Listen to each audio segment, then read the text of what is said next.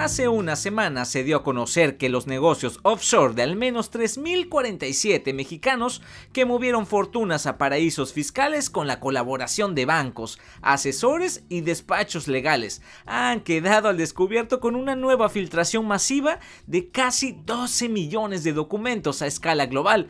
Todo esto obtenido por el Consorcio Internacional de Periodistas de Investigación entre los ciudadanos y residentes de México que utilizan sociedades pantalla, fideicomisos o fundaciones opacas, aparecen más de 80 personajes del mundo de la política que han llevado millones de dólares a lugares que ofrecen privilegios fiscales bajo la sombra del anonimato, fuera del alcance de las autoridades hacendarias. Y todo esto con información del artículo del Quinto Elemento Lab, plataforma que lidera el análisis de datos en el país.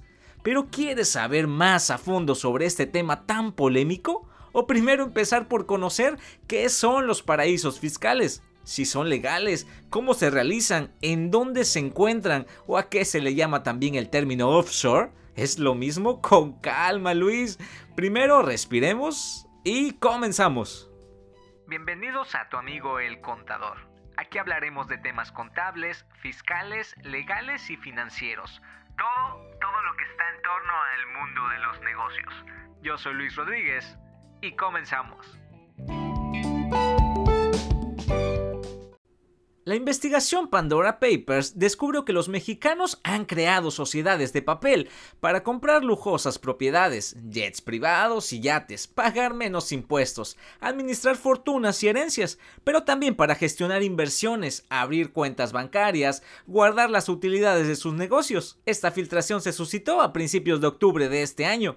Contiene registros de empresas, certificados de acciones, estados financieros, títulos de propiedad, correos electrónicos y escrituras legales que permiten conocer a los verdaderos dueños de las firmas offshore y que obviamente su identidad se mantiene oculta bajo las capas del anonimato que ofrecen los paraísos fiscales.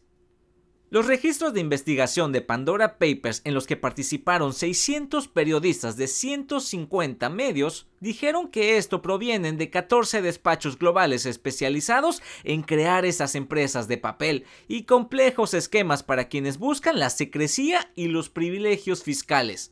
La nueva filtración contiene 10 veces más mexicanos que los descubiertos en la anterior investigación, la de Panama Papers en 2016, y en aquella ocasión solo se documentaron a los clientes de un solo despacho en Panamá, mientras que esta nueva filtración de Pandora Papers revela información de clientes mexicanos o residentes en México de al menos 10 buffets que los ayudaron a llevar su dinero fuera del país.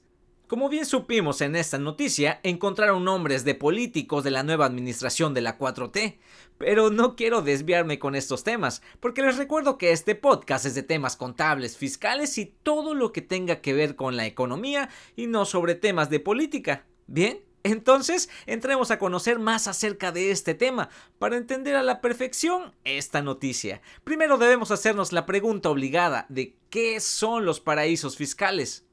Un paraíso fiscal es una jurisdicción o un territorio, ya sea un país, estado, municipio o zona económica, donde las personas puedan transferir dinero pagando bajas o nulas tasas de impuestos, ya que recordemos que en México las personas morales pagan el 30% de ISR y las personas físicas hasta el 35%. Dicho de otro modo, los paraísos fiscales ofrecen como atractivo el anonimato de los inversionistas o menores regulaciones para mover inversiones de manera rápida, en esas jurisdicciones solo se pagan derechos por registro y por mantener abiertas las operaciones. No hay pago de impuestos sobre la renta, sin importar el monto de la inversión de los ingresos que se generen. Un paraíso fiscal es un concepto genérico, informal alrededor del mundo. La Organización para la Cooperación y Desarrollo Económico, la OCDE, lo llaman como régimen fiscal preferencial. Así se le refiere en el marco fiscal mexicano.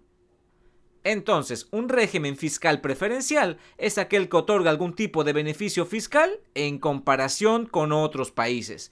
Por ejemplo, tasas de impuestos menores, o reducciones a la base gravable o condiciones especiales para el pago de gravámenes. Ok, ahora que ya sabemos qué son los paraísos fiscales, debemos saber también a qué se refiere el término offshore. Pues este término literalmente traducido como fuera de la costa se usa en términos legales para denominar a las sociedades que constituyen personas fuera del país de residencia del contribuyente. Entonces, una empresa offshore es una sociedad cuya característica principal es estar registrada en un país distinto a donde se genera el capital y en la cual no realiza ninguna actividad económica. ¿Ok? Entonces, ¿ustedes creen que esas empresas offshore sean legales?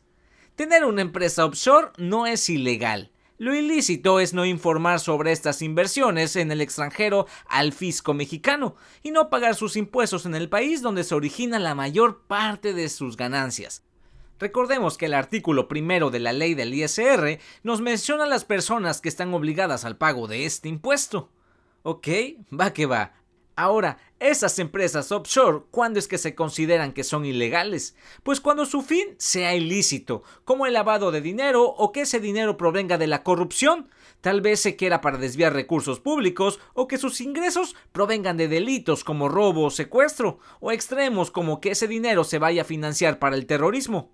Y ahora como dato informativo les comento que América Latina pierde 40 mil millones de dólares sin impuestos cada año por esta estructura de negocios. Imagínense lo que afecta a nuestro país no tener ese ingreso como recaudación fiscal. Bien, entonces ¿dónde creen ustedes que se encuentran los principales paraísos fiscales?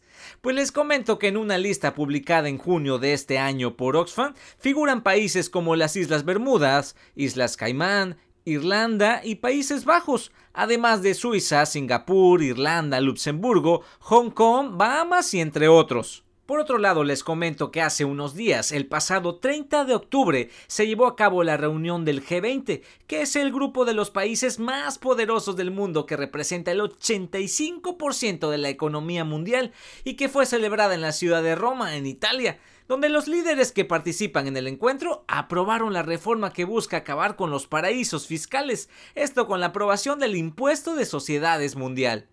Les comento que durante el primer día los líderes del G20 confirmaron el histórico acuerdo sobre una reforma internacional que busca acabar con los paraísos fiscales. Esto mediante la introducción de un impuesto mundial del 15% sobre los beneficios de las multinacionales. La reforma debería permitir a 136 países, que representan el 90% del Producto Interno Bruto Mundial, a generar unos 150 mil millones de dólares de ingresos adicionales al año.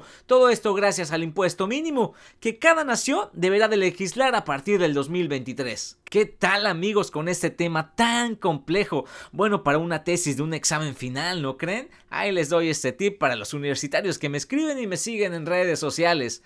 Y si tú eres nuevo escuchando este podcast, te recomiendo seguirme en todas las plataformas digitales para oír más episodios como este ya saben sobre economía y el mundo fiscal. A veces me tardo un poquito en subirles un episodio nuevo porque déjenme contarles que ya estoy por finalizar mi segunda licenciatura, la de Derecho, así que téngame paciencia, por favor. Ok, entonces amigos, por mi parte es todo. Recuerden que yo soy Luis Rodríguez, tu amigo el contador. Hasta pronto.